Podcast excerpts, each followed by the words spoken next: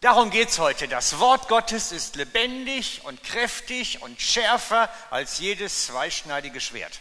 Es dringt durch, es scheidet die Seele und Geist, auch Mark und Bein, ist ein Richter der Gedanken und Sinne der Herzen.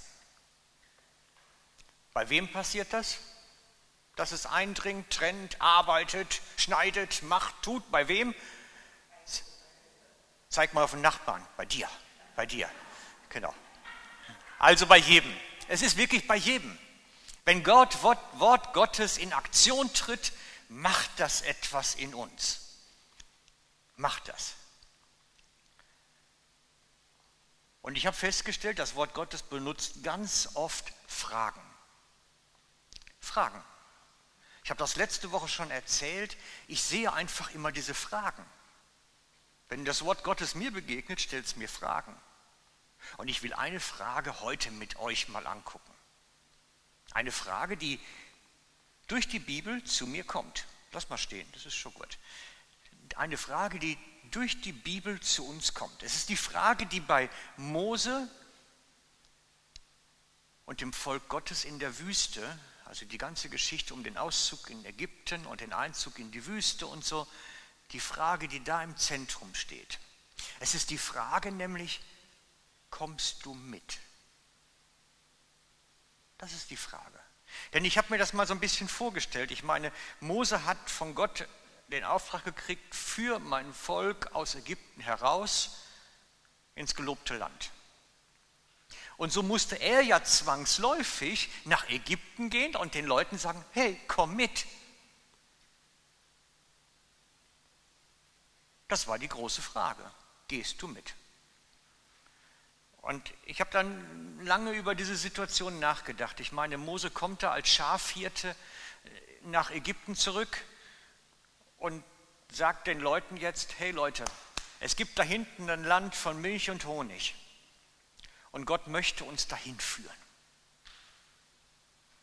Und dann macht er ein paar Zeichen und Wunder, so steht es geschrieben, um, das, um sich auszuweisen als Botschafter Gottes und sagt ihnen, kommt mit.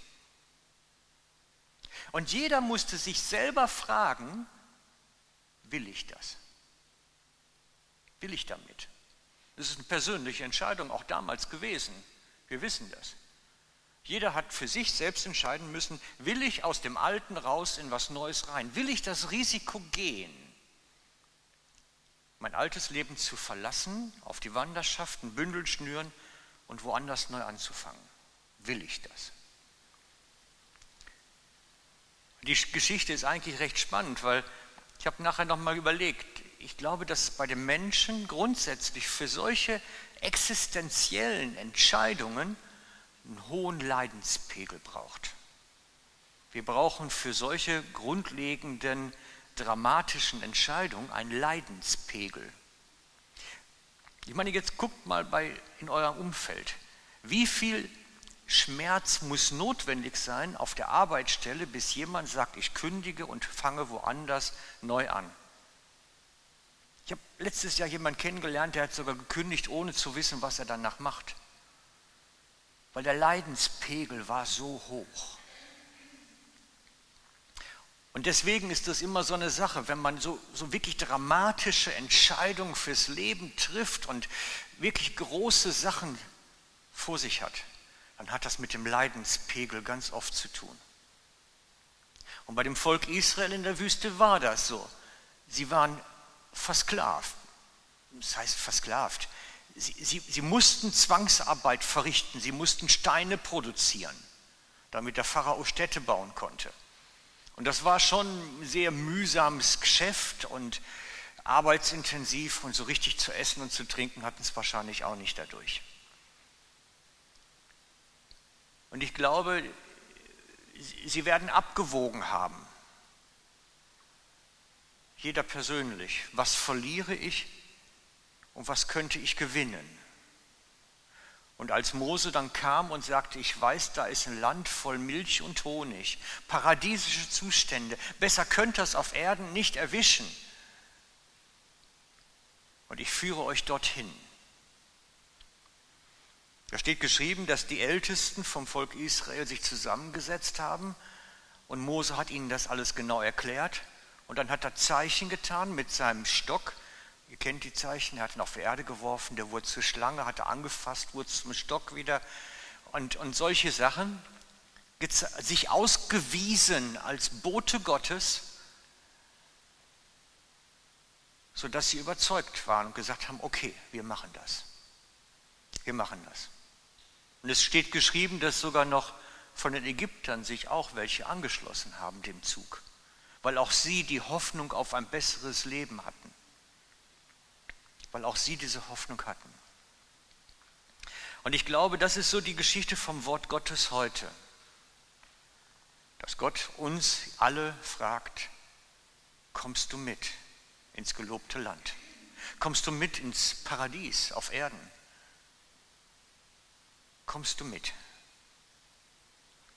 Und ich glaube, manchmal braucht es auch für uns einen Leidensdruck, bis wir bereit sind, Schritte zu gehen, uns zu entwickeln, etwas zu wagen, etwas Neues zu gehen.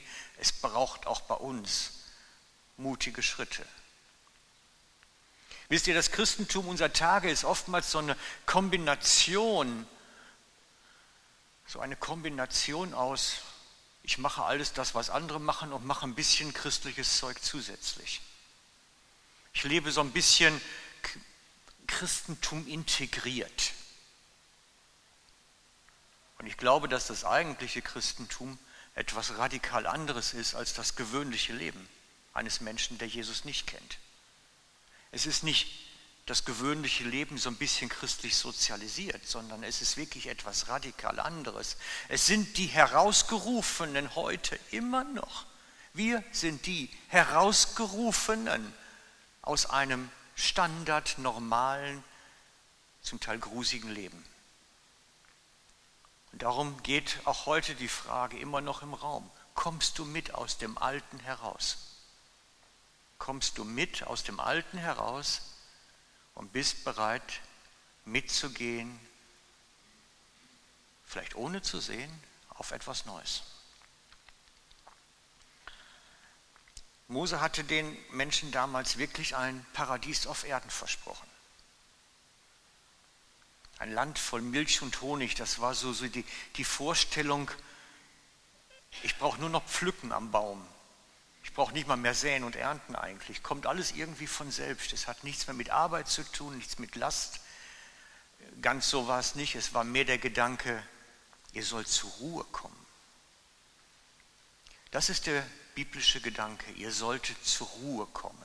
Und das hat Gott auch den Menschen damals verheißen. Zur Ruhe kommen.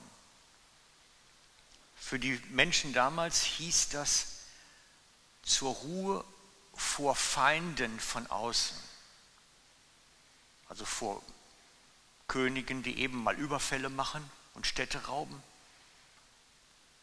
also militärisch, aber auch zu einer Ruhe des unsäglichen Krampfens, sinnlosen Krampfens im Alltag. Er wollte sie zur Ruhe führen raus aus dem alten Leben in ein neues rein. Und sie damals mussten Ägypten physisch verlassen, wirklich sich aufmachen.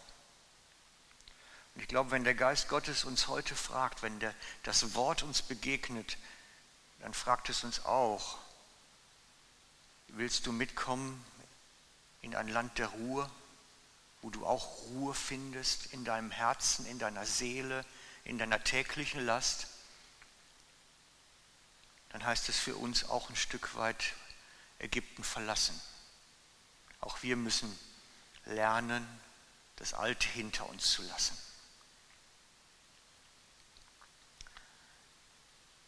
Und die Menschheit sehnt sich danach.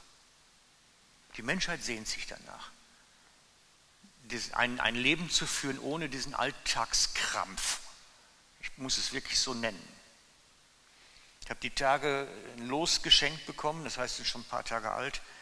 Äh, Win for Life. Hat mir jemand geschenkt. Ich finde das lieb, weil das ist, ähm, man kann, wenn man wirklich Glück hat, dreimal das Wort Win da unten drin haben und dann hat man monatlich 4000 Franken gewonnen. 20 Jahre lang, jeden Monat 4000 Franken. Das ist ein Traum los, ne? Also wenn das jetzt äh, Stimme wird, das wäre doch cool. Das wäre doch sau cool. Ich weiß sogar, ein Ehepaar, die haben sich das von allen Hochzeitsgästen gewünscht. Und hatten dann nachher, ich glaube, 200 Gäste und haben 200 Lose gekriegt. Die haben das dreimal gewonnen. Dreimal. Die haben 20 Jahre lang 12.000 Franken monatlich gehabt. Und ihr merkt selber, da zuckt es bei uns. Ne? Hey, das wäre doch ein cooles Leben. Das wäre wie die Pensionskasse verfrüht. So ähnlich war das auch, als Mose zum Volk, Ägypten, äh, zum Volk in Ägypten kam. Er sagte, hier ist ein Win for Life los, willst du das haben? Komm mit. Hat sogar gratis verteilt. Die ganze Welt möchte eigentlich Erleichterung haben, möchte Ruhe im Herzen haben, Frieden im Herzen haben. Dieses elende Krampfleben aufhört. Wünschen sich alle, machen alle Lotterien Werbung mit. Und Gott sagt, es ist möglich. Damals und er sagt es heute noch. Es ist möglich. Es ist möglich, auch heute noch in das Land zur Ruhe zu kommen. Das steht im Hebräer 4.1. Das ist jetzt der andere Text.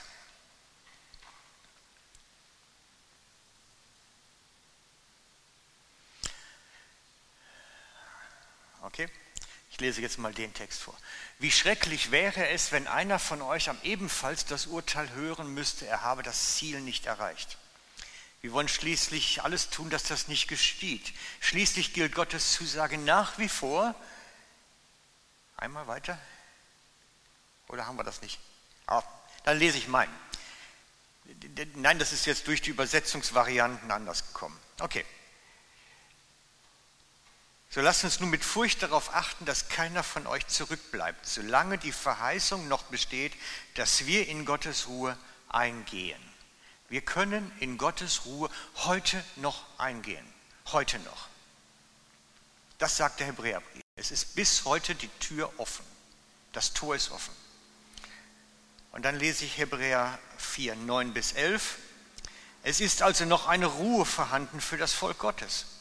Es ist noch eine Ruhe vorhanden. Denn wer in seine Ruhe eingegangen ist, der ruht von seinen Krampfen, von seinen Werken, von seinen Bemühungen, von seinen Werken so wie Gott von seinen. So lasst uns nun bemüht sein, in diese Ruhe einzugehen und so weiter. Lasst uns bemüht sein, in seine Ruhe einzugehen. Das ist der zentrale Satz für mich. Lasst uns bemüht sein, in die Gottesruhe zu kommen.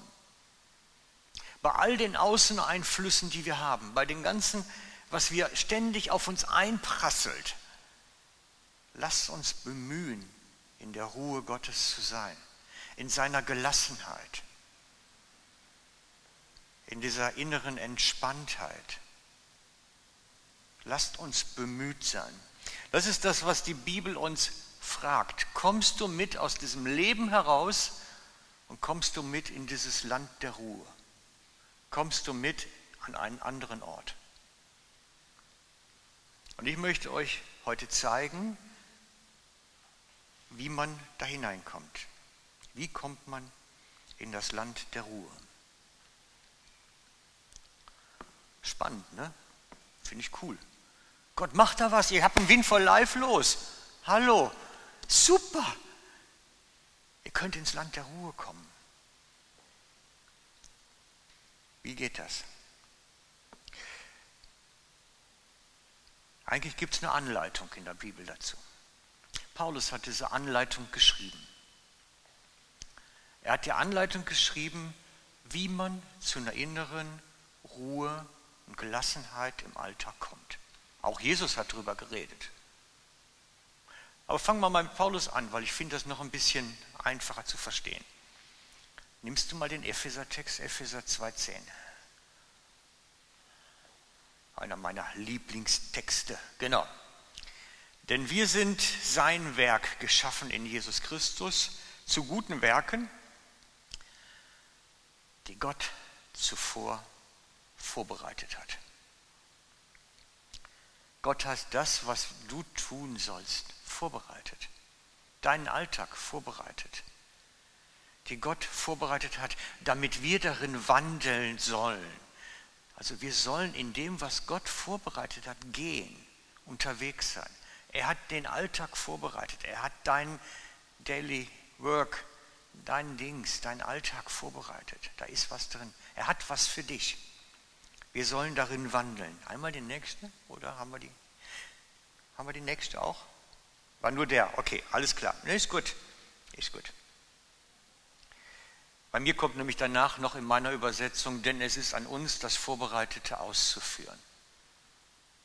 Das ist der Punkt. Gott hat vorbereitet, wann auch immer, wie auch immer, er hat vorbereitet, wir sollen darin wandeln und das Vorbereitete ausführen. Wisst ihr, und das ist ein sehr entspanntes Leben. Wenn du dann kommst und siehst dein Geschäft und es läuft nicht und, und du hast wirklich einen Krampf, Kunden zu kriegen, Umsatz zu machen, was auch immer, Gott hat was vorbereitet. Gott hat was vorbereitet. Du bist eigentlich auf einer lebenslangen Entdeckungsreise. Was ist jetzt vorbereitet? Was ist das, wo drin ich als nächstes stehen kann? Was ist das nächste für mein Leben? Wo ist das nächste, wo ich hineintreten kann? Und es stimmt, die Herausforderung ist eigentlich das Erkennens. Wie erkenne ich das, was vorbereitet ist? Und das haben wir eigentlich die letzten, ich würde mal fast sagen, halbe Jahr, anderthalb Jahr irgendwo dazwischen behandelt hier, indem wir darüber gesprochen haben, wie können wir Gottes Werke schauen, seine vorbereiteten Werke, wie können wir erkennen, was Gott mit meinem Leben vorhat, wie können wir sehen, hören, Gott spüre, seine Leitung empfinden. Das haben wir alles schon gemacht. Jetzt geht es darum, den Fokus darauf zu legen, wenn ich auf Gott schaue, auf sein Werk, auf sein Wirken, was hat er als nächstes für mich vorbereitet? Was kommt als Next Step of Life? Gott hat einen Plan. Du irrst nicht irgendwie umher. Er hat was vorbereitet. Und es ist an uns, das Vorbereitete auszuführen. Dazu müssen wir sehen lernen, vorbereitetes Sehen lernen. Es hat was Supernatural, etwas Übernatürliches. Gottes vorbereitete Werke sehen können, braucht die Fähigkeit des Sehens und Hörens und sich leiten zu lassen. Und deswegen sind wir Pfingstgemeinde, deswegen sind wir Pfingstler, weil wir glauben, dass der Heilige Geist gekommen ist, um uns zu befähigen, das zu leben. Jawohl, wir können, wir haben den Geist und wir können das leben. Es ist möglich. Es geht. Wir müssen es nur lernen. Wir müssen es lernen lernen darin zu leben. Jesus hat so gelebt. Er hat sein Leben dafür als Vorbild gegeben. Er hat so gelebt und es vorgemacht, dass es möglich ist für jeden. Das sagte er. Und er erklärt seinen eigenen Dienst im Johannes 5,19 ist das. Ich sage euch, der Sohn kann nichts von selbst, selbst aus tun. Er tut nur das, was er den Vater tun sieht. Was immer der Vater tut, das tut dann auch der Sohn. Das heißt, Jesus hat geschaut, was hat Gott jetzt vorbereitet für mich, was ist da präpariert, was ist da für mich jetzt. Und das hat er getan. Als sein Freund krank wurde, der Lazarus, da hat Jesus geschaut, was ist da vorbereitet und hat gesehen, ich kann nicht hingehen, nicht hingehen, nicht hingehen, nicht hingehen für den Heilungsdienst. Das hat er gesehen. Er wusste, er muss erst hingehen, wenn er gestorben ist, um ihn dann zum Leben zurückzuholen.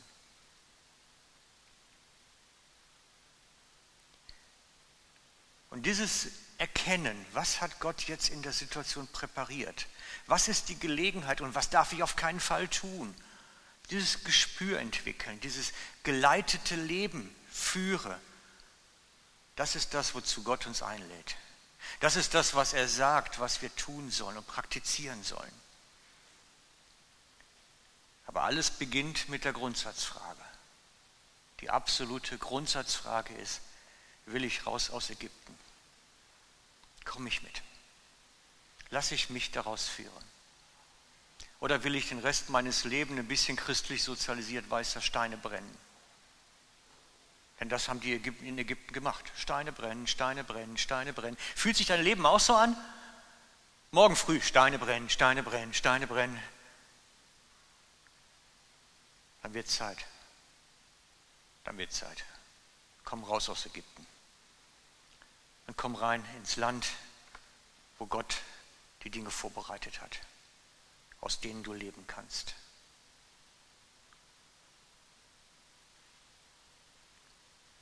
Gott braucht keine Ziegler, keine Ziegelhersteller. Er hat alles vorbereitet für dein Leben. Alles. Und es liegt bei dir zu sagen, ich trete jetzt in das Neue hinein und lass das Alte hinter mir. Lasst uns beten zusammen. Lasst uns beten dafür.